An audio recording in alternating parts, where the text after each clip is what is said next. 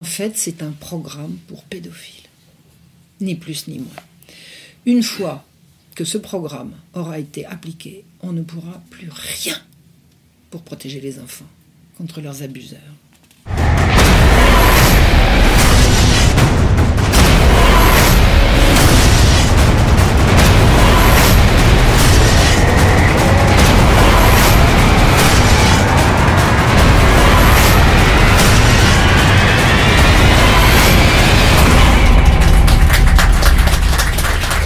Donc, j'ai intitulé cette, euh, cette, enfin c'est pas moi qui l'ai intitulé, hein, c'est pour euh, pour répondre à la demande qui m'avait été faite. Cette conférence doit parler du plan mondialiste de destruction de l'enfance et de la famille. Voilà. Donc c'est quelque chose que j'ai découvert il y a moins d'un an. J'ai fait mes premières conférences sur ce qu'on appelle les droits sexuels bah, il, y a, il y a une petite année, c'était en Corse, avec mon amie Claire Sévrac. Nous avons passé des vacances, euh, une, une semaine, c'était pas des vacances puisqu'on était parti faire des conférences, mais on s'est payé quelques tranches de rigolade comme je savais faire avec Claire et comme elle savait faire avec moi. Donc une petite pensée pour, euh, pour ma copine, voilà petite pensée pour, euh, pour notre chère Claire. Voilà. Donc c'était il y a un an que j'ai découvert le, les droits sexuels. J'en ai parlé euh, au moment de Chiré, du salon de Chiré, au mois de septembre, tout début septembre. Ensuite, j'ai fait une vidéo qui est partie, qui a fait, des, qui a fait vraiment des dizaines et des dizaines de milliers de vues. Et là, je viens vous parler de ce qui a fait l'objet d'un livre depuis, c'est-à-dire que depuis que j'ai découvert ça, je, je n'arrête pas. Il y a péril dans la demeure, il y a absolument urgence. C'est notre humanité qui est en jeu. Voilà. Qu'est-ce que c'est que le principe des droits sexuels dont il s'est agi et que j'ai découvert? Les droits sexuels, c'est une notion qui a été mise sur le papier en 2008 par la Fédération internationale du planning familial, qui en son temps, moi je suis né en 1950, dans les années euh, euh, fin 60, début 70, le planning familial, c'était une organisation absolument géniale qui venait en aide à des filles que leur, leur, leur vilain papa voulait empêcher de faire l'amour avec, leur, avec le, le garçon qu'elles aimaient, et euh, le planning familial donnait des informations sur la pilule et sur l'avortement, qui à l'époque était un problème qui touchait marginalement des filles qui se seraient laissées avoir ou laissées séduire, ça n'était absolument, il n'y a jamais été question d'en faire un phénomène de masse. Donc le, le, le, planning familial a eu, temps de ma jeunesse, une espèce d'aura de, d'association euh, genre humaniste. C'est loin derrière maintenant. On sait ce qu'il en est du planning familial. C'est carrément une organisation criminelle. Et c'est l'organisation la Fédération internationale du planning familial qui a pondu en 2008 cette charte des droits sexuels qui est largement et amplement relayée par l'ONU. C'est-à-dire que les textes dont je viens dont je viens vous parler aujourd'hui sont des textes qui sont propagés avec toute la, la force et la puissance de conviction que peuvent avoir les grandes agences de l'ONU, donc à l'égard de la planète entière. Il y a un plan général, mondial, de faire passer ce qu'on appelle les droits sexuels. Qu'est-ce que c'est qu'un droit sexuel? Eh bien, figurez-vous que vous pouvez retourner le problème dans tous les sens. Il n'y a pas de définition plus exact concernant les droits sexuels que de dire qu'il s'agit d'instaurer un droit de jouir, tout simplement. Le droit de jouir. Le droit de jouir sans restriction, ou alors on va trouver quelques restrictions, et par exemple des restrictions concernant les enfants. Il est dit dans cette charte des droits sexuels que quand il s'agira des enfants, à qui sont donc octroyés dans le principe et dans l'absolu des droits sexuels, les seules restrictions qu'on va trouver dans cette charte concernant les enfants sera de dire que pour les enfants, il s'agira de tenir compte de leur capacité évolutive. Voilà une belle phrase qui ne veut rigoureusement rien dire à part que on fera attention à, l'âge des enfants pour octroyer certains droits plutôt que d'autres, mais à partir du moment où on ne dit pas lequel, et à partir du moment où on admet qu'il s'agit d'enfants, la définition de l'enfance étant précisément la période de la vie humaine qui précède la sexualisation, il est bien entendu évident qu'on a compris ce qui est en train de se passer. On est en train de sexualiser les enfants. C'est un vieux rêve pédophile. C'est une horreur. Il est dit, alors une fois que je, vous ai expliqué que les enfants sont par définition inclus dans cette charte des droits sexuels avec des limites qui ne sont définies nulle part, il faut savoir que la chose la plus ahurissante qu'on découvre dans cette charte des droits sexuels, je ne vais pas vous l'expliquer en entier ici parce que là ça prendrait des heures, hein. je vais survoler quelques, quelques-unes des grandes déclarations touchant aux droits sexuels, mais je ne vais pas vous faire une explication de texte des droits sexuels de, de l'IPPF, c'est-à-dire du planning familial. Trouvez-les sur Internet, vous ouvrez les guillemets, droits sexuels, vous allez tomber là-dessus. sur, c'est en toutes les langues, c'est largement expliqué. allez, allez vous promener là-dedans. Je n'en ferai pas l'explication de texte complète aujourd'hui. Mais ce que je vais vous dire quand même, c'est ce que j'ai trouvé de plus ahurissant, qui se trouve dans les tout premiers paragraphes. Il est dit il faut préserver le droit de connaître et de jouir d'une sexualité indépendante de la reproduction et d'une reproduction indépendante de la sexualité. De quoi parlons-nous ici D'abord, à quel titre et au nom de quoi va-t-on séparer la sexualité de la reproduction? Savez-vous ce que c'est que la sexualité? C'est ce qui relève de la reproduction et pas d'autre chose. On est homme et femme, mâle et femelle pour perpétuer la vie et pas pour autre chose. Donc séparer la sexualité de la reproduction, c'est séparer la sexualité de sa fonction première et ultime la sexualité est là pour que deux individus en donnent un troisième. C'est la perpétuation de la vie. Et la sexualité n'a pas d'autre fonction. Et en plus, à quel titre va-t-on faire un droit de séparer la sexualité de la reproduction? Vous imaginez ce que ça implique, un droit? Un droit, ça veut dire des lois, et des lois, ça veut dire des gens pour les surveiller. Vous imaginez qu'est-ce qu'il y a de plus intime que notre vie sexuelle? On va mettre un flic derrière chaque chambre à coucher. On a appelé ça, en son temps, la police des braguettes. Mais on y est. On y est. et en plus de ça, euh, je me suis attardé un petit peu sur la sexualité indépendante de la reproduction, mais la reproduction indépendante de la sexualité, c'est quoi? Ce sont des bébés éprouvettes. C'est une reproduction hors sol. C'est-à-dire que si ce projet délirant arrive à son terme, et s'il est généralisé, il n'y aura plus de père et de mère. Donc il n'y aura plus d'enfants. Il n'y aura plus d'enfance, il n'y aura plus de famille. Sur quoi d'autre que sur la famille, notre civilisation, les civilisations du monde, en tout cas parlons de la nôtre, sont-elles fondées? Je ne sais pas, certains d'entre vous se souviennent certainement de ce qu'était Jacques Chancel en son temps. Il avait une émission qui passait tous les soirs, ça s'appelait Radioscopie. Ça a commencé en 1968 et ça s'est arrêté tard dans les années 80, je crois. Et il recevait, alors tout le monde écoutait, euh, tout le monde écoutait Radioscopie, parce que c'était à 5 heures, entre 5 et 6, ceux qui étaient dans la voiture écoutaient Radioscopie. Moi, quand je, quand je sortais de la fac, j'arrivais à la maison, je branchais la radio, j'écoutais Radioscopie, puis j'étudiais après. Je veux dire, on ne loupait jamais Radioscopie. J'ai loupé celui-là, celui de décembre 1975, c'était un certain Gilbert Torgman. Gilbert Torgman, il était sexologue. Et Jacques Chancel, en présentant Gilbert Torgman, en décembre 1975, pour le présenter, lui dit Vous prétendez, vous, docteur, que cette harmonie dépend, en, alors l'harmonie dans le couple, dépend en grande partie de la sexualité qui est fonction de plaisir de la naissance à la vieillesse. C'est-à-dire que en paraphrasant ce que dit un sexologue, il fait de la sexualité quelque chose qui a rapport avec le plaisir. Mais la fonction de la sexualité n'est pas le plaisir. Le plaisir est associé à la sexualité, on l'a tous compris. Mais en quoi est-ce que le plaisir, la sexualité a, une fonction de plaisir? Pas du tout. Et de la naissance à la vieillesse. Ça veut dire que le sexologue Gilbert Torchman prétend que l'être humain peut avoir une activité sexuelle je vous explique pas ce que ça implique, de la naissance à la vieillesse, de la naissance. De la naissance. Un nourrisson va avoir une vie sexuelle, donc il va avoir des droits sexuels. Vous imaginez ce que ça implique? Alors, la fonction de la sexualité, on est d'accord, c'est la reproduction de l'espèce et la perpétuation de la vie. Est-ce qu'il y a une contestation là-dessus? C'est pas possible. Et on y prend du plaisir. Maintenant, expliquez-moi. La fonction de l'alimentation, c'est le plaisir ou la perpétuation de la, la vie? Imaginez qu'on sépare le plaisir qu'on prend à manger de la fonction alimentaire qui consiste à se nourrir. C'est aussi aberrant. C'est aussi aberrant.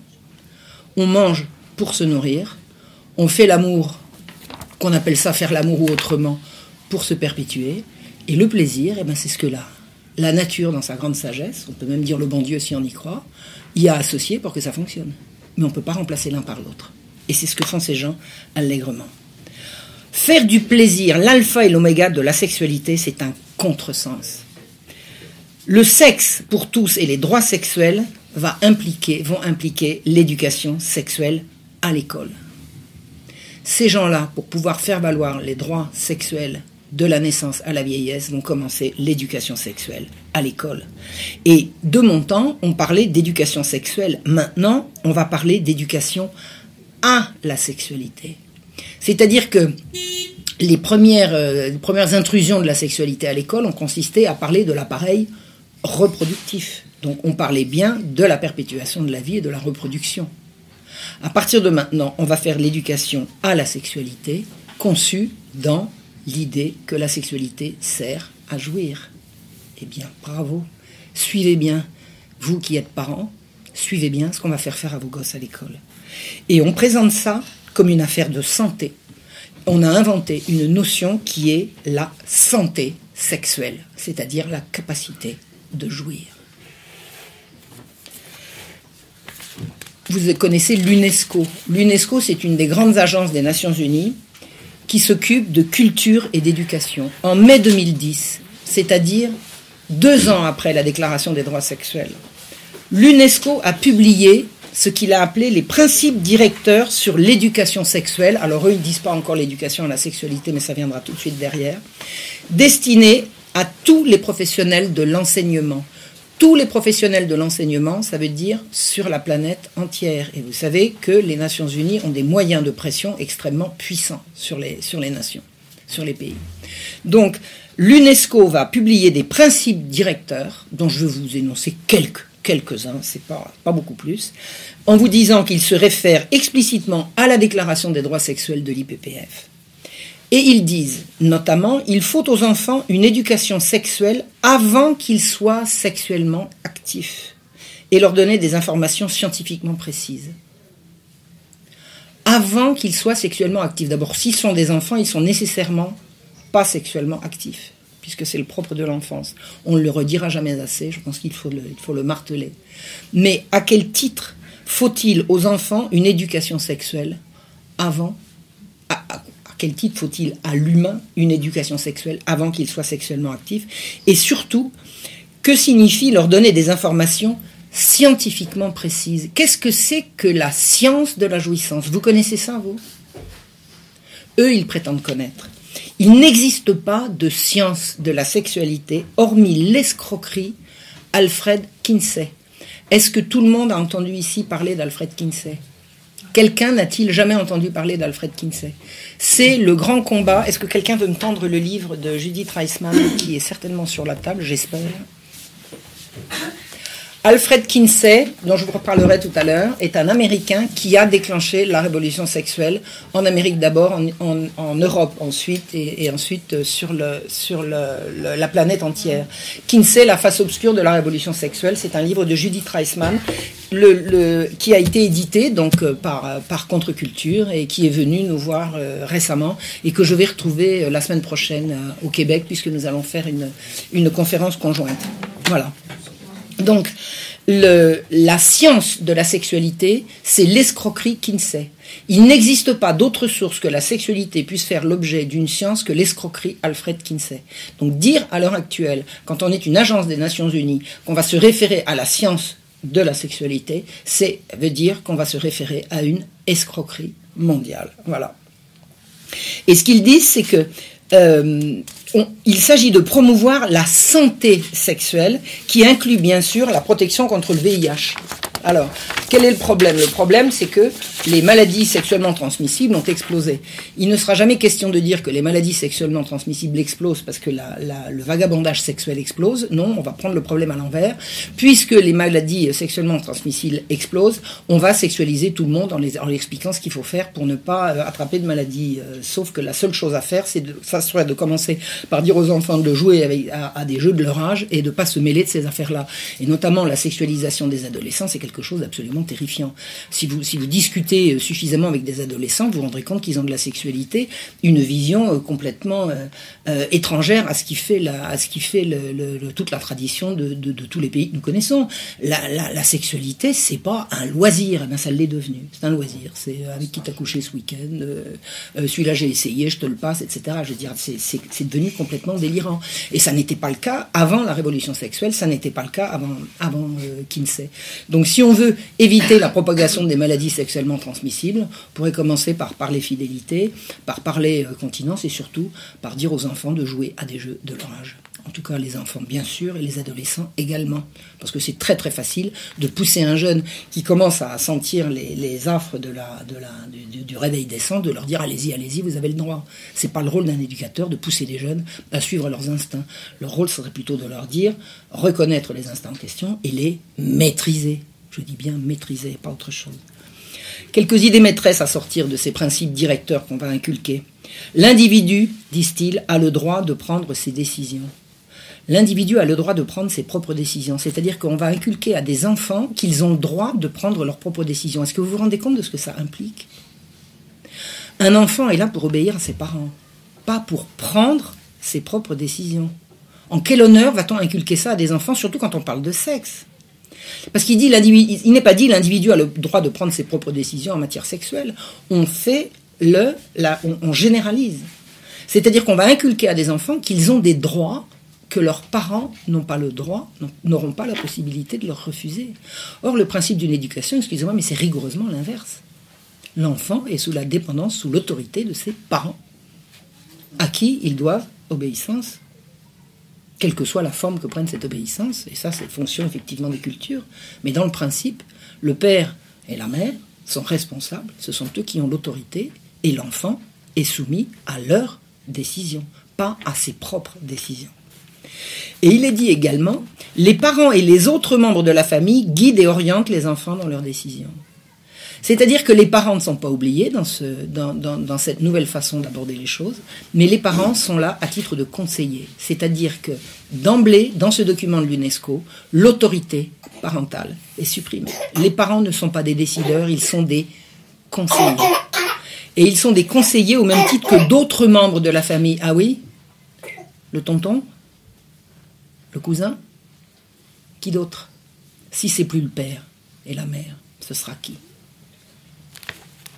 Il est dit également des adultes de confiance peuvent être des sources d'aide et de soutien. Des adultes de confiance qui ne sont pas le père donc. Mais attendez, quelle garantie a-t-on qu'un adulte de confiance ne, ce ne soit pas précisément un suborneur si on se présente, si un jeune se présente devant un juge avec d'un côté papa qui dit je t'interdis de fréquenter ce vieux cochon, et de l'autre côté le vieux cochon qui dit mais écoutez, euh, moi je suis désolé, euh, il est venu me demander de l'aide et je. Vous imaginez un père contre un suborneur avec un mineur au milieu et un juge qui va dire mais le mineur a le droit de décider Mais vous voyez ce qui se dessine? Et ça, ce sont des textes rédigés à l'UNESCO. Et ça sera l'enfant qui choisira, puisqu'il est dit qu'il a le droit de prendre ses propres décisions. C'est-à-dire qu'on est en train de graver dans le marbre qu'un père ne pourra plus protéger ses enfants contre des suborneurs. Entre 5 et 8 ans, on aborde avec l'enfant ce qu'est un abus sexuel. C'est important à 5 ans. Hein. À 5 ans, vous avez un petit pitchoun de 5 ans, là, le petit, le petit mignon, là, dans 5 ans, on va lui expliquer ce que c'est qu'un abus sexuel. Vous imaginez? Et on va lui expliquer, tenez-vous bien, je cite, qu'il existe des pratiques positives et des pratiques néfastes. Des pratiques positives? C'est quoi des pratiques positives? Écoutez bien, un abus sexuel est un attouchement incorrect ou une relation sexuelle non désirée. Mais alors, si l'attouchement est correct et que la relation sexuelle est désirée, il n'y a pas d'abus, c'est ça? J'invente pas là. Hein c'est dans les textes. Ça veut dire qu'il y a des attouchements corrects des relations sexuelles désirées et non imposées, et on parle à des enfants de 5 ans. On introduit ici que si l'enfant est d'accord, il n'y aura pas d'abus. Alors là, qu'il soit clair. Toute relation sexuelle avec un mineur est un abus, quel que soit l'état d'esprit du mineur en question, d'accord? On n'a pas accouché avec un gosse sous prétexte qu'il qu'on prétendra qu'il a dit qu'il était d'accord, quand bien même il serait d'accord, permet de, tout nous permet de douter, qu'il soit d'accord ou pas, c'est un crime. Point. Et là, l'UNESCO est en train de nous dire le contraire. Écoutez bien, toute personne, sans considération de son état de santé, de sa religion, de son origine, de sa race, de sa situation matrimoniale, peut élever un enfant et lui donner l'amour auquel il a droit. Qu'est-ce que ça veut dire? Peut élever un enfant lequel le sien ou celui d'un autre? Qu'est-ce qu'on est en train de nous dire là? On est en train d'ouvrir un droit à l'adoption et le droit à l'adoption n'est rien de plus qu'un droit sur les enfants des autres, les vôtres, mesdames et messieurs. Il y a des gens qui vont avoir le droit d'élever votre enfant. Puisqu'il n'est pas dit que chaque personne a le droit d'élever son enfant. Ça, il n'y a pas besoin de l'écrire. Vous faites des enfants, vous les élevez. Oui ou non, on n'a pas besoin de droit sexuel pour ça. Et écoutez bien la suite, c'est terrifiant. Il existe des personnes qui ne sont pas capables de s'occuper d'un enfant. C'est-à-dire qu'on commence par dire que tout le monde a le droit d'éduquer un enfant sans spécifier qu'il s'agit du sien, et à côté, on prétend qu'il y a des personnes qui ne sont pas capables d'élever un enfant, en l'occurrence éventuellement le leur. On est en train d'organiser un transfert d'enfants, de familles dont on décrétera qu'ils ne sont pas capables de les élever, en direction de personnes qui pourront prétendre qu'elles ont bien le droit de les élever. Vous allez pouvoir protéger vos enfants avec des lois comme ça Les lois ne sont pas écrites, mais ça sont les principes directeurs desquels les lois sont issues. Alors je vais vous expliquer ce que j'en sais, moi, concernant les, les, personnes qui ne peuvent pas, prétendument, élever, s'occuper d'un enfant. En Angleterre, on arrache les enfants pauvres des bras de leur mère à titre préventif au nom de la charte des droits de l'enfant, le Children Act de 1989. Il a été dit que certains enfants vont être nécessairement maltraités parce qu'ils arrivent dans des familles qui sont tellement problématiques que de toute façon ces enfants seront malheureux. Donc, on fait des statistiques du nombre d'enfants qui seront malheureux et on dit qu'à titre préventif, dans les familles malheureuses, le gosse est à peine sorti du ventre de sa mère qu'on le lui enlève. Il y a quelqu'un? Oui.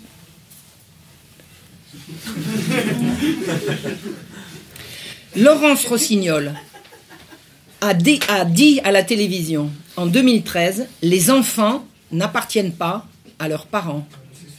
Alors écoutez, je vais vous dire une chose. Appartenir, je suis d'accord. Personne n'appartient à personne. Mais, Madame la ministre, pour encore, euh, disons, une petite semaine, euh, ils appartiennent à qui, au fait? Ça veut dire quoi, ça? Ça veut dire que l'État, l'État tout-puissant, va avoir des droits sur vos enfants, des droits que vous, vous n'avez pas Est-ce que vous savez qu'en Suède, on enlève des enfants à leurs parents qui les ont menacés d'une fessée? Menacés d'une fessée, les services sociaux viennent chez vous accompagnés des gendarmes, ils vous prennent votre enfant et vous le reverrez si un jour les autorités décident que vous avez le droit. C'est un cauchemar. En fait, les droits de l'enfant, sont la fin de la protection des enfants au nom de la protection des enfants. L'ennemi de l'enfant, c'est son père et sa mère. C'est ça que ça veut dire. Et on va protéger les enfants contre leurs parents. Pour les livrer à qui, à votre avis? Pédophile. Bah, vous avez un mauvais esprit. Vous êtes des gros vilains. On ne dit pas des vilaines choses comme ça. L'Organisation mondiale de la santé, autre agence des Nations unies, a publié de son côté les standards pour l'éducation sexuelle. C'est en 2010 aussi. Alors, est-ce que j'ai bien dit que c'était en 2010 le... Oui, la charte de l'UNESCO, les principes directeurs de l'UNESCO, c'est 2010. C'est la même année, l'Organisation mondiale de la santé a publié les standards pour l'éducation sexuelle en Europe. Alors, je ne sais pas comment ça va être en Afrique, mais en tout cas en Europe, c'est ce que je vais vous dire. Ça a été publié à Cologne. Alors, euh, vous savez ce que je pense des féministes Enfin, j'ai fait quelques, j'ai fait quelques, quelques vidéos à ce, sujet, quelques déclarations un peu tonitruantes. moi, je suis une femme et puis je le revendique. Hein. Alors, les féministes, figurez-vous que les personnes qui ont pondu l'horreur que je vais vous dire, c'est à 90% des femmes. On est obligé de le constater. Voilà. Le préambule de cette déclaration, c'est que la psychologie, et plus spécialement la psychologie du développement, montre que les enfants naissent sexués. Et on revient à l'idée que dès la naissance, les enfants sont des êtres sexués. Alors, sexués dans le sens qu'ils sont mâles ou femelles, on est d'accord. Encore que même eux, ils ne sont pas d'accord, puisque maintenant, ils vont, ils vont nous raconter qu'on va avoir le droit de choisir. Mais prétendre que les enfants naissent sexués, c'est prétendre qu'à leur naissance, dès le plus jeune âge, les enfants sont à la recherche de relations sexuelles. Et si c'est pas un délire de pédophile, c'est un délire de quoi? En fait, l'unique source de cette assertion, c'est le mensonge sait. entièrement démonté par Judith Reisman dans un travail absolument remarquable, remarquable. Je veux dire, c'est secouant, mais à la fois c'est secouant, mais c'est plein d'optimisme parce que c'est c'est totalement démonté. Une fois que vous avez compris tout ce qu'il y a là-dedans, plus personne ne peut vous berner avec la libération sexuelle. C'est un outil extraordinaire, ce livre. Et il y en a un autre qui va sortir euh, bientôt, euh, incessamment. D'ailleurs, il va être, euh, je ne sais pas aujourd'hui ou demain sur Amazon, mais il va, il va sortir en librairie. C'est la suite du travail de Judith Reisman. Alors, la suite de ce livre ne sera pas chez Contre-Culture parce que les, les deux choses se sont faites pratiquement en même temps. C'est un autre éditeur. Et c'est absolument à la fois perturbant à lire, mais ça, ça vous renforce. C'est pas quelque chose qui va vous désespérer, c'est l'inverse parce que ça vous donne véritablement toutes les clés pour comprendre le monde dans lequel nous, vivons. Donc, même si c'est une épreuve de lire ce, livre, vous en ressortez grandi et pas du tout déprimé. Donc, je vous le conseille véritablement. Voilà, c'est ce que je voulais vous dire à ce propos. Donc, l'unique source du, du, mensonge selon lequel les enfants naissent sexués, c'est Kinsey qui a dit, dans les années 40, Children are sexual from birth. Les enfants sont sexués dès la naissance. C'est faux. Judith Reisman a expliqué que ce que les travaux prétendument scientifiques que Kinsey a fait pour assurer que les enfants avaient des orgasmes ont consisté à violer, maltraiter, tripoter, torturer des dizaines, des dizaines et des dizaines d'enfants dont les hurlements, les évanouissements et les convulsions étaient traités d'orgasmes. Ça vous va? C'est absolument incontestable. Et c'est ça qui sert de base.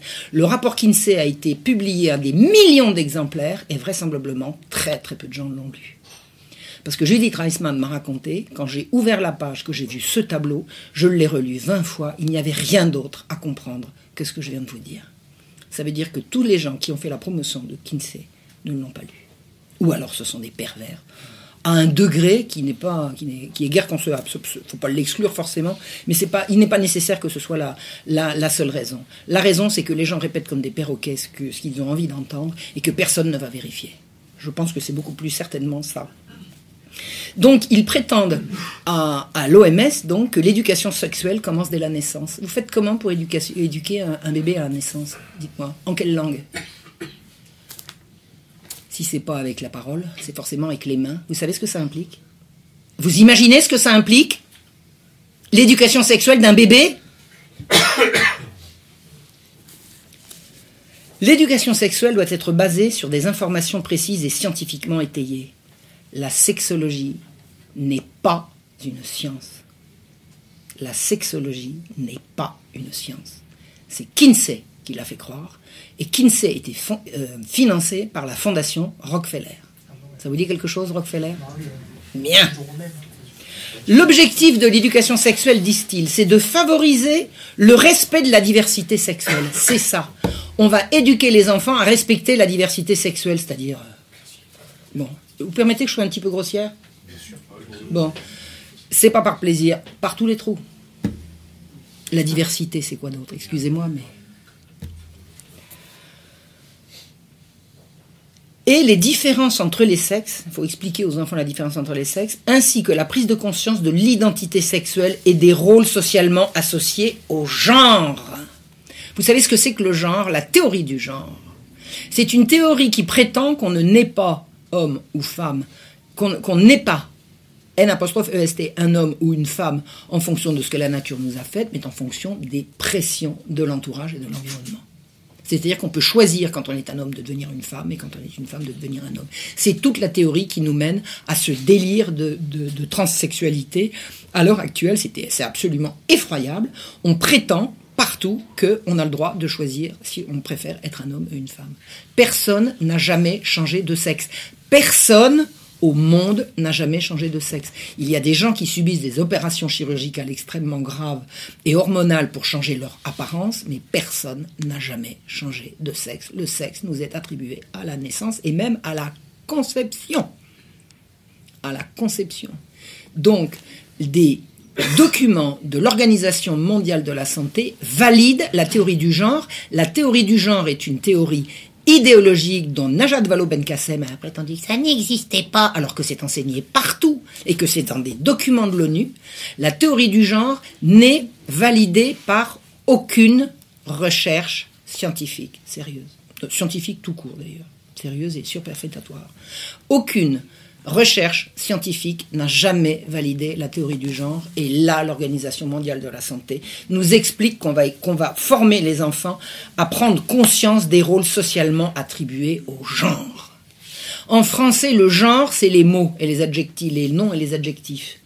On ne dit pas un nom de sexe masculin ou féminin, mais de genre masculin ou féminin. Le sexe, c'est pour les humains, et le genre, c'est pour la grammaire. Et il n'y a pas de raison que ça change. Entre 4 et 6 ans, parce que là on parlait de nouveau-nés, là, hein. on parlait de 0 à 4 ans. Entre 4 et 6 ans, on va apprendre et renseigner l'enfant sur la reproduction humaine. À 4 ans, bah oui, c'est le moment, on est d'accord. Hein? Petit garçon de 4 ans qui rigole avec sa petite soeur, avec ses petits camarades, on va lui dire Viens ici que je te raconte la reproduction humaine. La consolidation de son identité sexuelle. À 4 ans. Écoutez bien, alors là, accrochez-vous, la masturbation, le plaisir et la satisfaction à se toucher. On va apprendre à des enfants de 4 ans à se masturber. C'est ça qui est dit. Je répète, la masturbation, le plaisir et la satisfaction à se toucher. Les différentes conceptions de la famille. C'est quoi les différentes conceptions de la famille? Si c'est pas papa et maman, éventuellement papa, maman avec les oncles et tantes, les grands-pères et les grands-mères, mais dans n'importe quel type de civilisation, la famille, c'est les géniteurs, c'est ceux qui s'occupent des enfants. C'est quoi d'autre? C'est quoi d'autre les différentes sortes de familles, si ce n'est le prétendu mariage homosexuel Qui, en 2010, n'était pas encore passé. Donc c'était bien ce qui se préparait. Les abus. Les abus. On va parler à des enfants de 4 à 6 ans des abus. Certaines personnes peuvent s'avérer violentes. Alors attendez, ça, ça veut dire que les abus, c'est la violence. D'accord?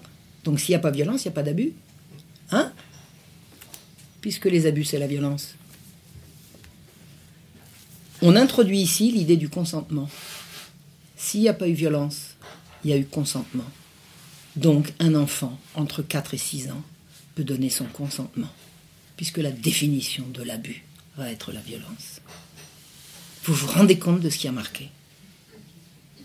La conscience de pouvoir choisir, mon corps m'appartient. Ah oui, ah oui. Ça veut dire quoi?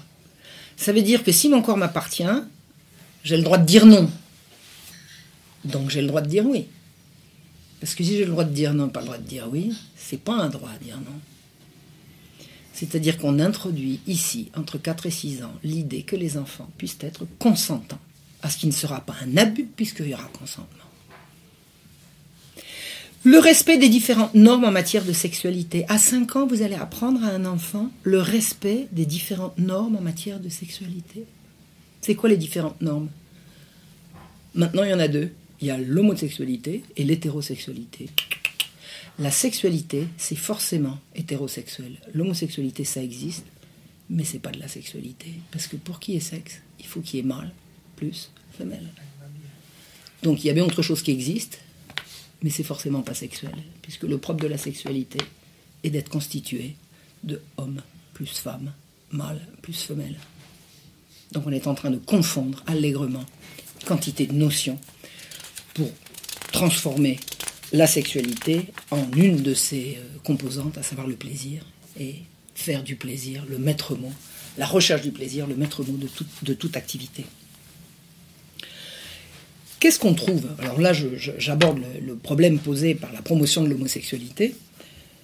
Le sexe au pays de Sodome, c'est quoi Figurez-vous que des amis québécois, ceux qui m'ont invité, m'ont envoyé le programme tel qu'il est prévu euh, au Québec il y a un programme d'éducation sexuelle. Les, parents euh, sont vent debout pour essayer d'arrêter cette horreur. C'est une des raisons pour lesquelles euh, Judith Reisman et moi allons nous adresser à eux, mais pense qu'ils sont déjà très très avancés. Hein. C'est pour, pour apporter de l'eau au moulin. C'est pas nous qui allons régler leurs problèmes. Mais ils m'ont envoyé, donc les parents sont complètement affolés, et ils m'ont envoyé un des extraits du programme scolaire tel qu'il est prévu de le, de, la, de le, pratiquer au Québec. Alors pour les préscolaires, qu'est-ce qu'on va expliquer aux préscolaires? Vous imaginez ce que c'est que des préscolaires? C'est le jardin d'enfants. Hein c'est le jardin d'enfants et la crèche. Nommer les gestes qui contribuent à accueillir le bébé dans sa nouvelle famille, famille mononucléaire, famille, famille nucléaire, mononucléaire, famille nucléaire, famille monoparentale, famille homoparentale, famille adoptive, famille reconstituée.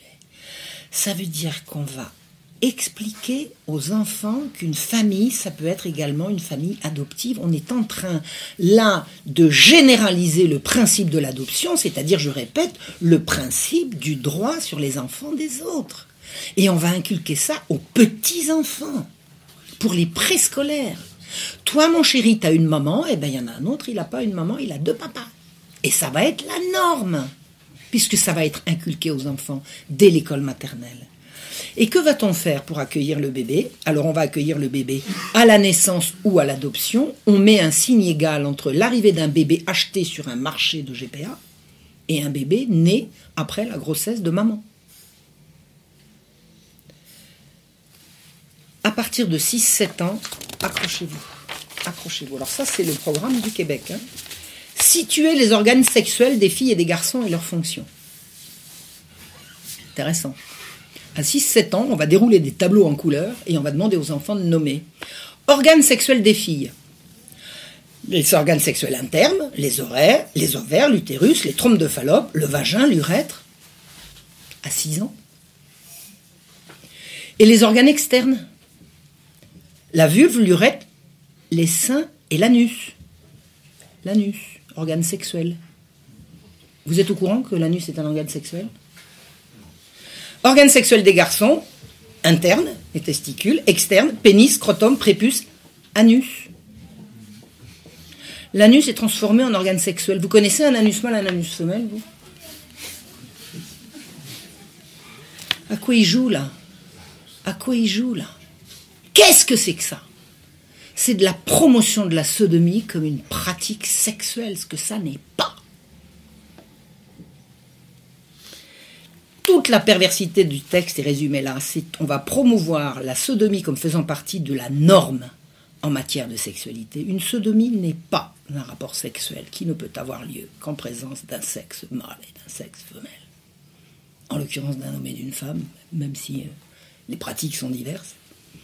Il n'y a pas de sexe sans sexe opposé. Alors je ne dis pas qu'il n'y a pas d'autres pratiques, mais ça ne relève pas de la sexualité. Un rapport sexuel, c'est la rencontre d'un sexe mâle et d'un sexe femelle. On fait là la promotion à l'échelle mondiale de la sodomie comme une pratique qui doit être considérée comme courante et normale. C'est pas de la perversion, ça c'est quoi? Il s'est tenu dans un patelin qui s'appelle Jogjakarta. Au, début, j'ai cru que c'était Jakarta, pas du tout, c'est Jogjakarta, en Indonésie, du 3 au 6 novembre 2006, c'est-à-dire avant la déclaration des droits sexuels, une réunion de 29 brillants experts. Brillants experts, c'est dans la, déclaration de Jakarta. C'est comme, vous imaginez, on va organiser un colloque d'historiens et on va dire un colloque de brillants historiens. Un peu de modestie, il s'est tenu en présence de 29, alors moi je vais mettre des guillemets, experts, des droits humains venus de 25 pays, qui se sont réunis pour le développement des principes sur l'application du droit international des droits de l'homme en matière d'orientation sexuelle et d'identité de genre.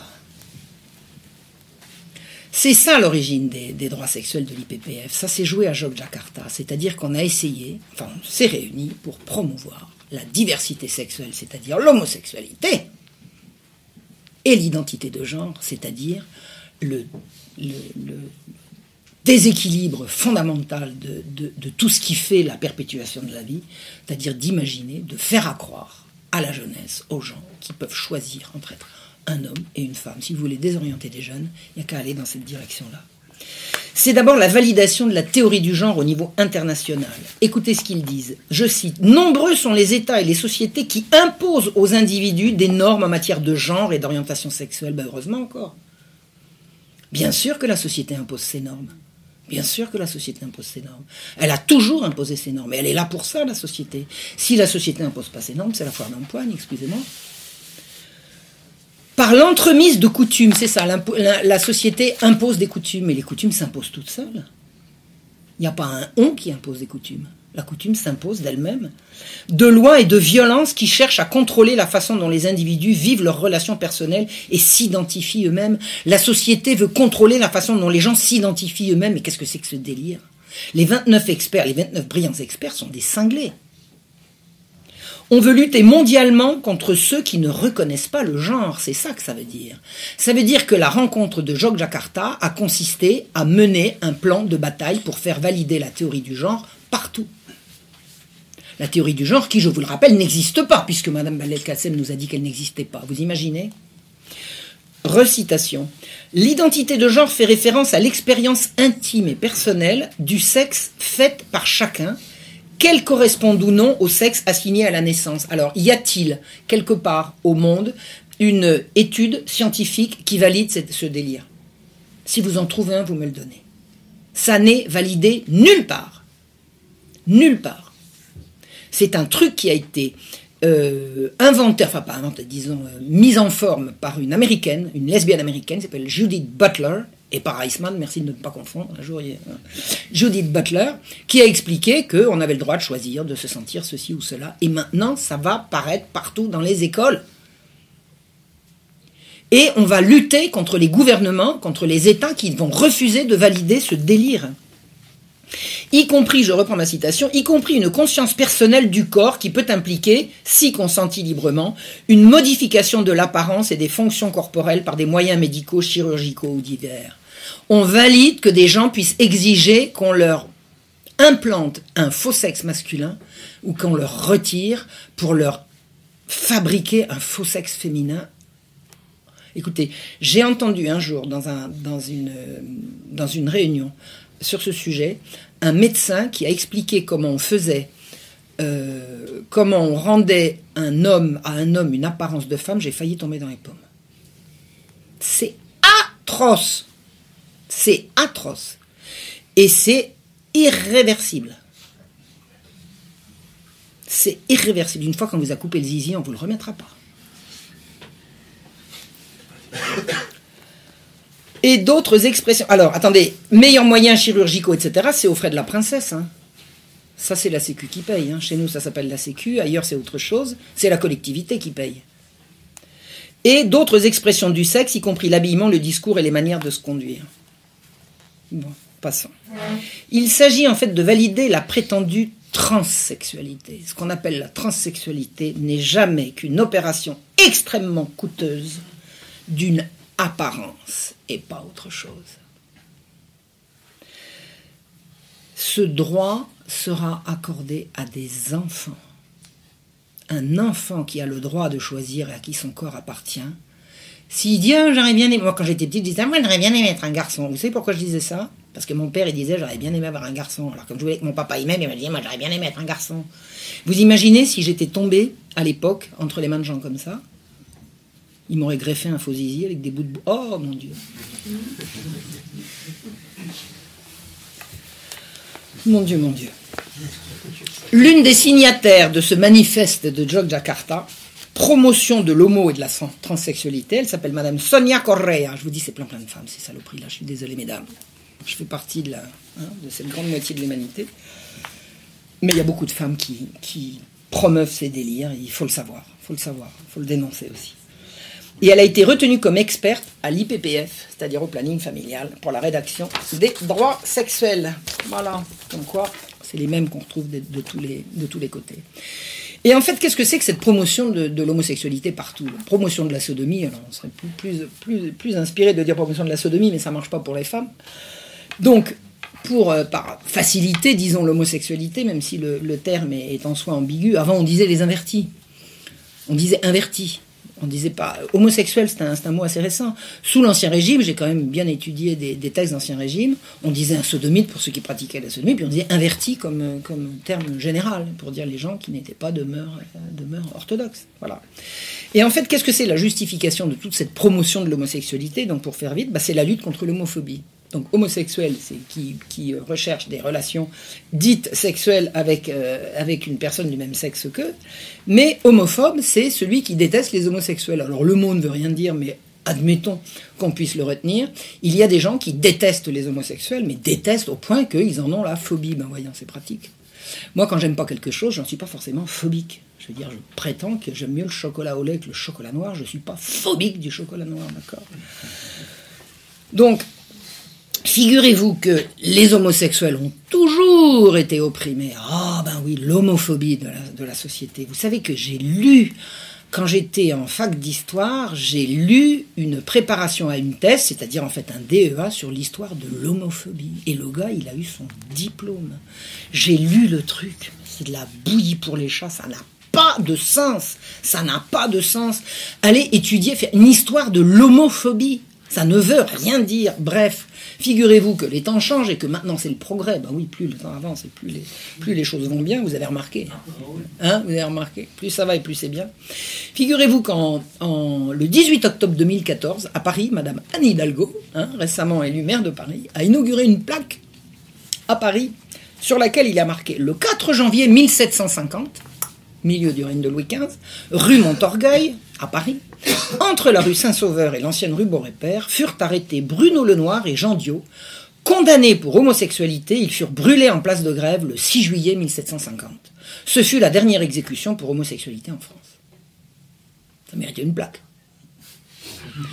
Deux homosexuels brûlés pour leur homosexualité, ça méritait une plaque.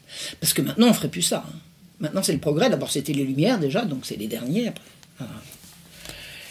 Ça tombe mal, je connais le dossier. Je le connais bien. Alors, Dio et le Noir n'ont pas été condamnés en raison de leur homosexualité qui ne regarde a priori personne. Comment voulez-vous savoir qu'ils sont homosexuels? On ne va pas poursuivre les gens jusque dans leur chambre à coucher, encore qu'avec leur droit sexuel, ça va arriver. Hein. Ces messieurs ont été arrêtés non pas parce qu'ils étaient homosexuels, mais parce qu'ils s'étaient sodomisés en pleine rue. Ça ne se faisait pas. C'était déjà, c'était encore interdit parce que maintenant c'est pour bientôt. Et ils auraient été condamnés de la même manière si au lieu d'avoir été deux homosexuels, ça avait été un homme et une femme qui, jusqu'à plus ample informé, auraient pu faire la même chose. Oui ou non? Et non seulement c'est pour, non pas pour leur homosexualité, mais pour leur pratique dans un lieu public qu'ils ont été arrêtés, mais ils ont été exécutés dans le cadre de ce que j'ai appelé la marche rouge, c'est-à-dire des émeutes parisiennes, un soulèvement de parents à Paris qui a duré des semaines, mais avec un point d'orgue à la fin du mois de mai 1750, parce que la police enlevait des enfants sous prétexte que les enfants traînaient dans les rues et qui cassaient des lanternes, et les enfants disparaissaient. Et les parents se sont rués sur, ils ont fait des chasses aux flics, ils se sont rués sur les enleveurs d'enfants jusqu'à ce que le pouvoir recule et rende les enfants. Ces deux homosexuels qui avaient fait leur affaire rue Montorgueil, parfaitement dans la rue. Ces deux homosexuels, s'il n'y avait pas eu cette révolte de parents concernant les enfants, on leur aurait fait les gros yeux, on les aurait mis à Bicêtre, on leur aurait mis au pain sec et à l'eau avec quelques séances de fouet, on, les aurait relâchés en leur demandant de renseigner la police s'ils voulaient avoir la paix par la suite. Parce que c'est comme ça que ça se faisait. On ne brûlait pas les homosexuels sous l'Ancien Régime. Alors, je répète, on ne brûlait pas les homosexuels sous l'Ancien Régime. J'ai étudié plusieurs cas de gens qui ont été brûlés pour homosexualité, c'est ce qu'il y avait dans le jugement. On ne vous dit pas pour viol de mineurs, euh, torture, enlèvement, corruption, euh, trafic, etc. C'est-à-dire que les cas d'homosexuels qui ont été condamnés et exécutés sous l'Ancien Régime, ça n'était pas à cause de leur homosexualité qu'ils l'ont été, mais de leurs actes criminels en direction notamment de mineurs. Notamment un certain Déchauffour. Alors pourquoi est-ce qu'on dit qu'ils étaient condamnés pour homosexualité? Eh bien c'est parce que pour ne pas faire de publicité aux atrocités commises, on mettait dans le jugement qu'ils étaient condamnés pour sodomie. Ça faisait un terme générique. Donc les, militants de la cause de mauvaise foi arrivent en disant regardez ils sont condamnés pour sodomie. Il suffit d'ouvrir le dossier, ce que j'ai fait, pour voir que le fameux Déchauffour a enlevé des enfants, les a violés, les a prostitués, les a massacrés. ça a été une horreur, une horreur. Donc il a été absolument à bon escient condamné et exécuté, et on ne l'a pas brûlé vif, alors que, vous puissiez le répéter, les condamnés, c'est pas parce qu'on était condamné à être brûlé vif qu'on était brûlé vif. On était condamné à être brûlé vif et étranglé proprement cinq minutes avant. C'est comme ça que ça se faisait. Pour que l'exemple reste l'exemple. Mais Dio et le Noir ont été condamnés et exécutés. Ils ont été exécutés morts. Hein, ils ont été brûlés morts et pas vifs. Donc la fausse exécution a eu lieu avant. Donc cette plaque est absolument mensongère la mairie de Paris fait la promotion d'une espèce de, nécessité de, considérer que c'est le progrès, puisque maintenant on ne brûle plus les homosexuels. Eh bien, l'ancien régime ne brûlait pas non plus les homosexuels pour cause d'homosexualité, mais pour la raison que je vous dis. Alors, pourquoi je dis que c'est important de dire que c'était dans le cadre de la marche rouge, que j'ai appelé moi la marche rouge, c'est-à-dire la révolte des parents, c'est que les juges, quand ils ont, euh, quand ils ont pris la mesure de la révolte concernant les, enlèvements d'enfants. Les parents disaient qu'on enlevait leurs enfants pour leur faire des mauvais sorts. Il y avait, tout un tas de raisons d'enlever des enfants, notamment les envoyer à les colonies, dans les colonies, parce que c'était l'époque où on commençait à dire que l'esclavage des nègres, c'était moins rentable. Bah oui, parce que les nègres, fallait les chercher. il y avait des gens qui disaient, bah, il y a des gosses qui traînent, il n'y a qu'à les prendre, ça remplacera avantageusement les nègres. Ça, c'est les lumières aussi, il faut pas l'oublier. Hein. C'est pas mal. Donc, il y avait des gens qui disaient qu'effectivement, on enlevait les enfants pour les envoyer aux colonies, puis il y en avait d'autres qui disaient qu'on les envoyait pour les fournir à des pervers. Donc, les juges committonnés deux homosexuels ont voulu donner des gages à une population révoltée en disant non, regardez les gens de mauvaise mœurs, on est capable de les punir. Et ils ont payé pour ça. Voilà. Donc moi j'estime que ça ne mérite pas la mort de se sodomiser dans la rue, mais c'était la règle à l'époque. Donc c'est comme ça que ça s'est fait.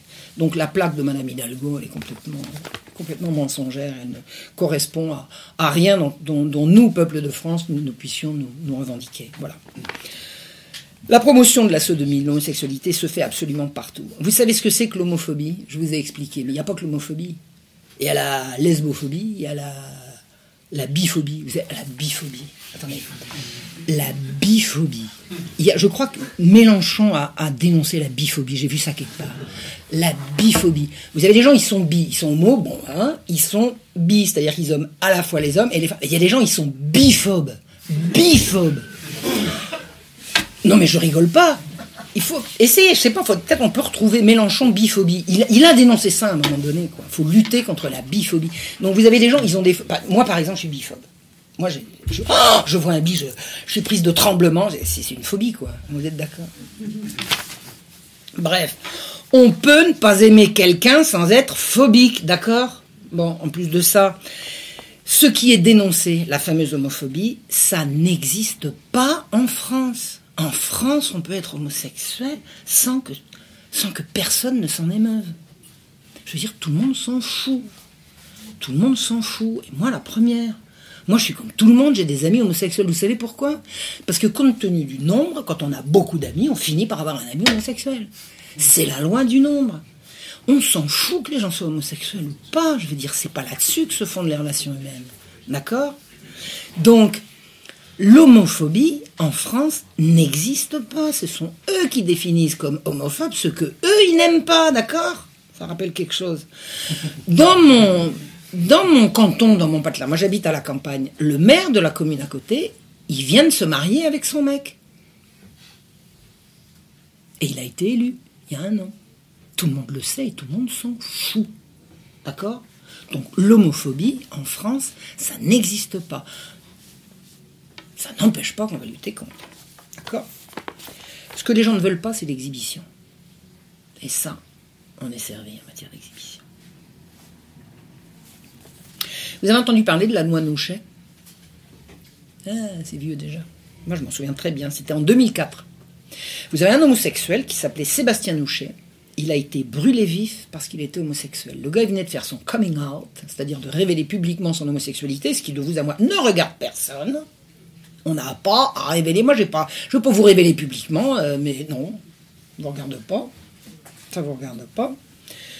Euh, je suis pas homosexuel. Hein.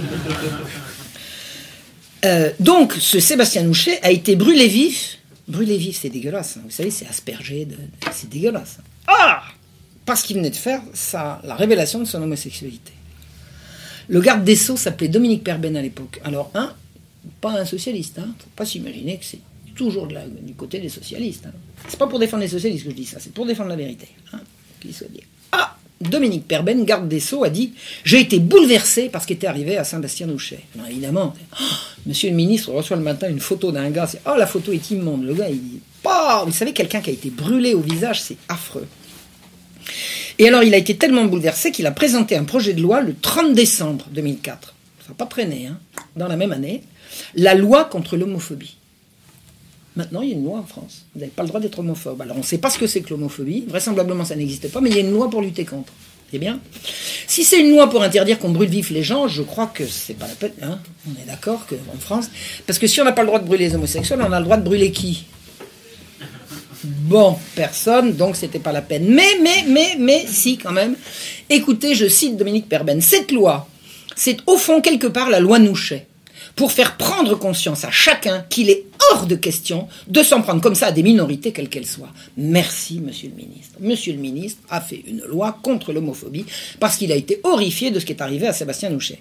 Alors, Sébastien Nouchet a été reçu, alors il a, les parents ont été reçus au ministère, je ne sais pas si ça peut être à l'Élysée, enfin j'en sais rien, ça a été en grand, en grand, une grande, grande affaire pour faire sortir la loi Nouchet qui est la loi contre l'homophobie. Alors, il y a juste un, juste un problème là-dedans, c'est que euh, l'agression dont a été victime Sébastien Nouchet était sans doute pas une agression homophobe. Ah, ah, ah, ah.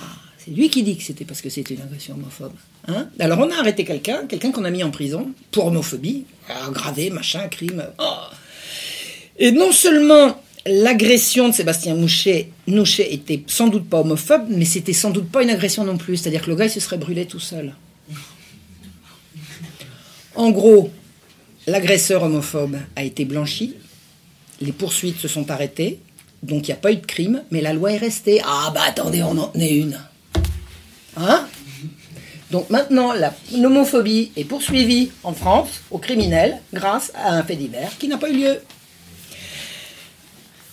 Désormais, agresser un homosexuel est définitivement plus grave que d'agresser un hétéro. Pourquoi? Parce que. Quand il s'agit de ces choses-là, la seule réponse à pourquoi, c'est parce que. Il n'y en a pas d'autre parce que ces gens-là, pour l'instant, sont les plus forts. Je ne sais pas combien de temps ça va durer. Vous savez ce que c'est que les agressions homophobes? On nous rebat les oreilles avec les agressions homophobes. Et là, je repense tout à l'heure au document que je veux absolument, dont je vais absolument vous parler tout à l'heure.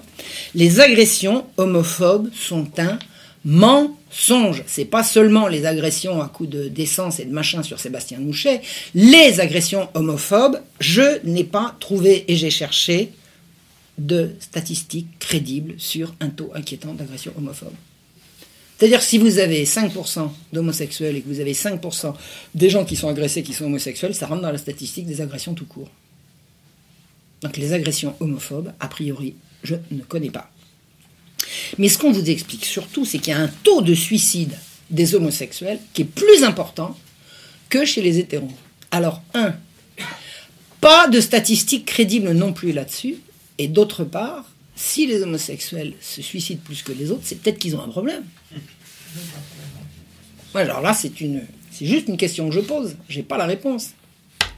En quoi est-ce que les non-homosexuels seraient-ils responsables du taux de suicide des homosexuels? Il n'y a pas de réponse, simplement parce que ça les arrange.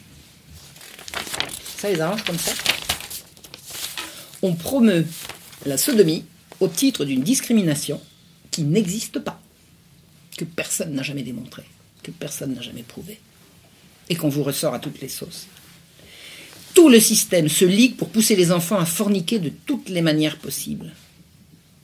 L'éducation nationale, du temps de...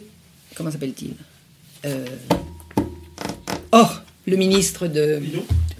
Payon.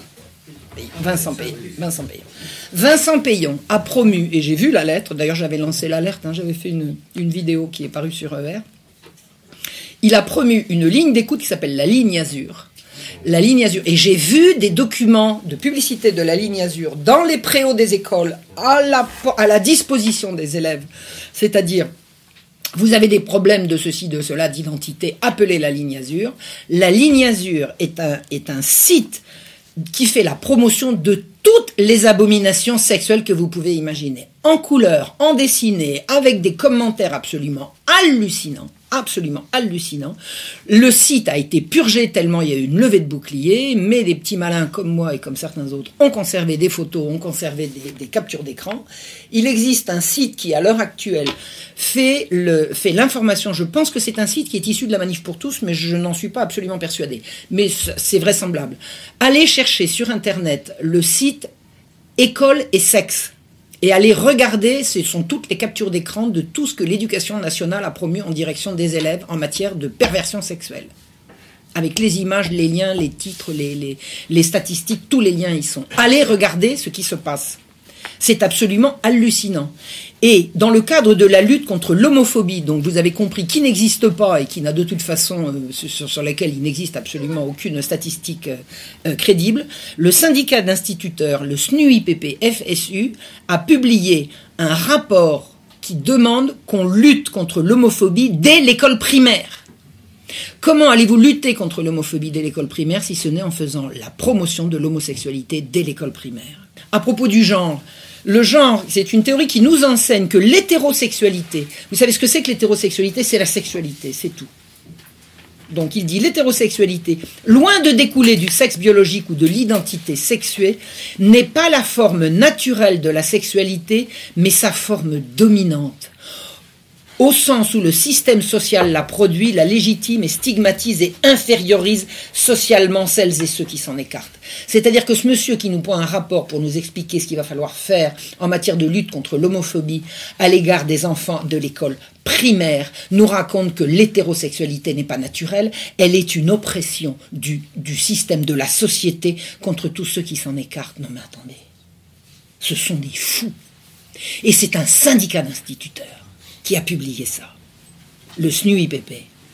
Maintenant, l'éducation à la sexualité est obligatoire. Elle se fait derrière le dos des parents et derrière même le dos des professeurs. Parce que les professeurs n'étant pas formés à l'éducation à la sexualité, on fait venir des intervenants extérieurs. À votre avis, ils viennent d'où? Vous avez entendu parler du lobby LGBT machin chouette? C'est eux qui viennent faire des cours. C'est l'éducation à toutes les formes de perversion devant, derrière et sur les côtés, le sadomasochisme, tout y passe, tout y passe, des enfants s'évanouissent. Ces cours sont obligatoires. Et vous croyez que c'est qu'en France? Ah ben non, bien sûr que non. J'ai quelques exemples en Allemagne.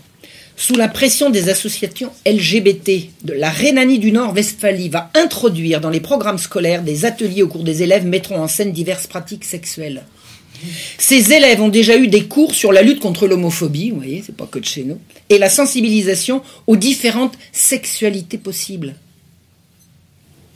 Ils devront désormais aborder des questions telles que le sadomasochisme, le sadomasochisme, c'est-à-dire faire souffrir l'autre et le mettre en position de dominer.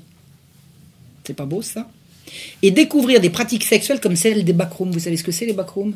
Alors s'il y en a qui savent pas, je ne sais pas plus que ça. Je sais simplement que ce sont des lieux publics dans lesquels les, intromissions de tout ce qu'on veut, de toutes les manières possibles, se font de façon suffisamment discrète et anonyme.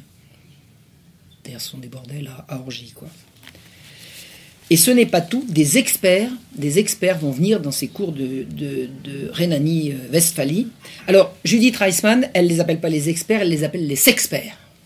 C'est bien défini. Des experts en pédagogie préconisent que les élèves mettent en scène diverses pratiques et orientations sexuelles au programme. À partir de 13 ans, les enfants joueront et mimeront différentes situations sexuelles et ils simuleront des pratiques anales durant leur représentation scolaire. Non mais vous... On rigole pas là. Il est conseillé aux enseignants de demander aux élèves de mettre en œuvre le matériel pédagogique préconisé, des godemichés et des boules de geisha. Alors les boules de geisha, il paraît que ce sont deux boules qui s'introduisent devant et derrière en même temps. Et on va enseigner ça à des mondes de 13 ans dans le cadre de, la journée scolaire. Le but est, selon les conseillers en pédagogie, de guider et aider les enfants à identifier leurs pratiques sexuelles préférées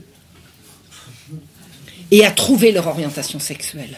Oh, Les élèves seront invités en outre à parler de l'éjaculation précoce ou encore à simuler des orgasmes sous la forme de pantomime. L'éducation sexuelle, le ministère de l'éducation sexuelle de Westphalie. Un père de famille est allé en prison parce qu'il a retiré ses enfants, à qui il a interdit d'aller au cours d'éducation sexuelle. En prison. Prison ferme. Il a, fait, il a pris 15 jours, je crois, ou 3 semaines. C'est-à-dire qu'il a été, il a été condamné à une amende. Sa femme était enceinte de son troisième ou de quatrième. Il a dit Je veux pas payer, ben vous ferez de la prison. pour avoir refusé que sa gosse continue d'aller au cours d'éducation sexuelle. Et c'est la gosse qui était revenue en larmes. Il y a des enfants qui s'évanouissent. En Suisse, en 2014, la ville de Bâle a introduit un coffret qui s'appelle le Sexbox, qui contenait du matériel pornographique destiné à l'éducation sexuelle dans les écoles maternelles et primaires. Les, pédagogues ont fait sous forme de peluches des, peluches, ben vraiment, vous savez, c'est la, la peluche de truc pour enfants, quoi, avec des gros zizi en état de marche et des, des, sexes féminins euh, euh, avec toutes les couleurs et toutes des peluches, quoi. Des jouets pour les gosses. Voilà. Des doudous, voilà. Pour les enfants de 4 ans, ça a soulevé une tempête d'indignation dans le pays.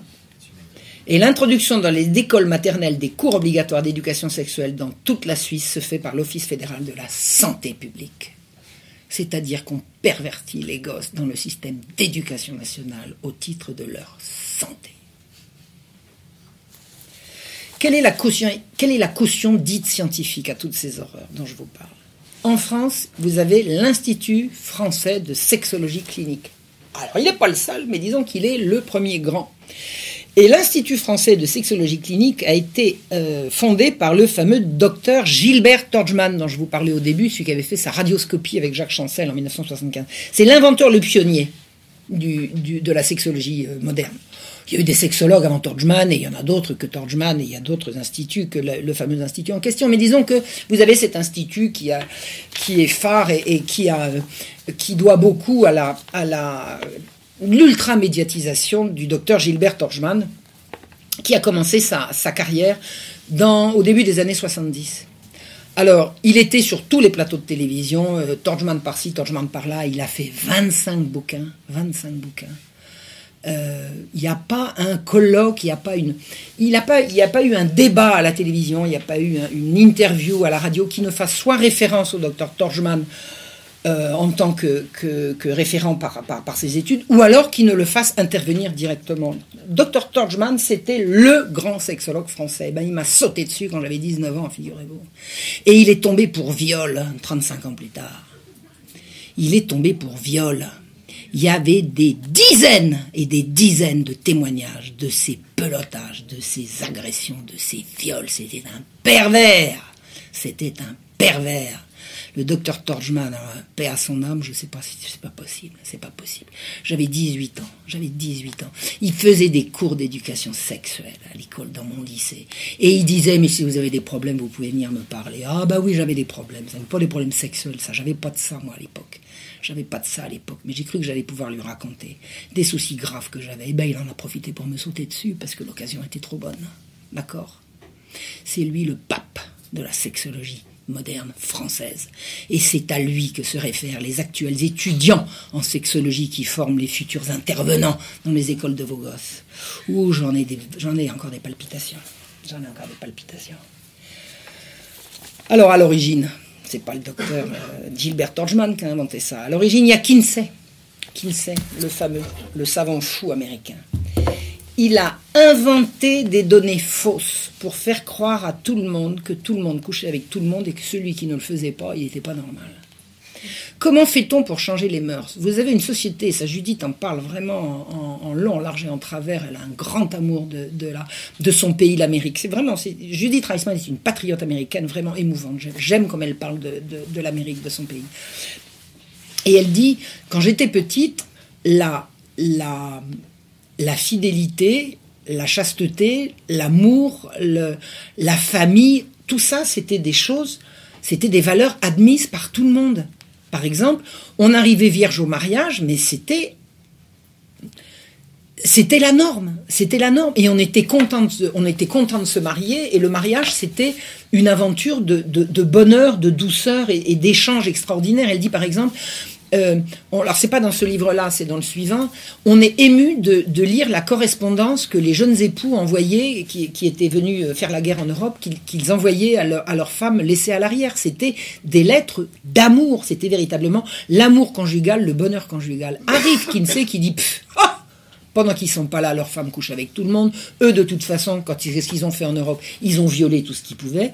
Et on a commencé à distiller une espèce de propagande noire pour faire croire que les gens qui s'aimaient, en fait, étaient des menteurs, que tout le monde forniquait avec tout le monde.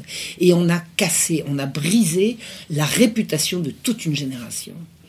Et ce que Kinsey a fait, il est allé voir, il est allé faire prétendument des statistiques sur la véritable euh, vie sexuelle des Américains. Comment pouvait-il euh, trouver suffisamment de gens pour répondre à ces questionnaires dans la mesure où les couples étaient éclatés par la guerre? Les hommes étaient en Europe. Les jeunes femmes les attendaient. Comment pouvait-il interroger les gens sur leur vie quotidienne? Eh bien, il est allé interviewer des prostituées. Il a considéré comme femme mariée toute prostituée qui avait un Mac. Et il a considéré, il a introduit les statistiques du nombre de clients qu'elles avaient par jour ou par semaine dans les normes de pratique sexuelle. Et quand les hommes sont arrivés, sont revenus de la guerre, qu'ils ont retrouvé leur famille et que le rapport Kinsey a été publié, qu'est-ce qu'on a appris Que en fait tout le monde couchait avec tout le monde et que ces belles histoires de couples qui s'aimaient et qui se et qui se qui s'étaient fidèles et qui et, qui ne qui désiraient se retrouver pour pour pour vivre leur amour dans le dans la dignité, tout ça c'était des mensonges. Ils étaient tous cocus. De toute façon, les hommes couchent avec les hommes, c'est bien connu. Il a fait de la sodomie des statistiques absolument hallucinées. Lui-même était lui-même était était, euh, était pédéraste. Enfin, il était pire que ça. Il était, pratique il était euh, praticien de sadomasochisme, de torture, de trucs comme ça. C'était un type abominable. Kinsey, c'est une horreur, une horreur. Et il a fait de ses pratiques une, règle. Euh, et il a fait croire que c'était la norme. Il a fait croire que c'était la norme. Et une fois passé le choc, les gens commencé à se dire bon, bah, être fidèle, pourquoi? Puisque personne ne l'est. Et puis une fille qui voulait pas, elle voulait pas coucher parce que bah non, t'es bien gentil, je veux bien danser avec toi, mais j'ai pas envie de coucher. Bah tous les autres le font. Bah euh, ah bon? Bah ouais, tout le monde le fait. T'es une vraie dame si tu le fais pas. Les mœurs ont été changées par une entreprise de, mensonges à l'échelle planétaire. Ça s'appelle l'ingénierie sociale en fait. Hein. C'est comment Pourquoi fait-on des sondages pour expliquer que c'est un tel qui va passer devant l'autre aux élections? C'est parce qu'il y a un effet d'imitation? Si on vous raconte que machin est le premier, il y a un effet d'entraînement. C'est à ça que ça sert. Et ça a été ça la révolution sexuelle. Ça a été de faire croire aux Américains d'abord et à la planète ensuite que ceux qui étaient fidèles à un idéal étaient des brels, étaient des andouilles, des imbéciles et des marginaux. Et que la norme, la norme, c'était le sexe tous azimuts, tout le monde avec tout le monde, de toutes les manières possibles. Et un gars comme Kinsey a promu y compris la zoophilie. C'était un être absolument abominable qui n'était en rien un scientifique sauf pour l'étude des abeilles. Il étudiait les abeilles. En matière de sexologie humaine, de sexualité humaine, Kinsey n'a fait que propager ses propres fantasmes et ses propres pratiques. Son laboratoire à l'université de Bloomington, dans l'Indiana, était un bordel. C'était pas un bordel dans le sens de prostitution, c'était un centre d'orgie. Abominable. Il paraît que sa femme passait avec les serviettes et le désinfectant à l'issue des séances. Tout ce qui est sexuel est bien et doit être promu. C'est ça la philosophie de Kinsey, qui nous a pondu en 1948 la sexualité euh, la vie sexuelle des hommes et en 53 la vie sexuelle des femmes. C'est lui qui a inventé que les enfants sont sexuels dès la naissance. C'est un mensonge criminel. Il a prétendu que le besoin de tendresse d'un enfant, c'est-à-dire la recherche qu'a un petit enfant du sein de sa mère, j'en ai un là, ça c'est sexuel parce qu'il va en tirer du plaisir. Mais le plaisir n'est pas la sexualité. La sexualité n'est pas le plaisir. Bon sang.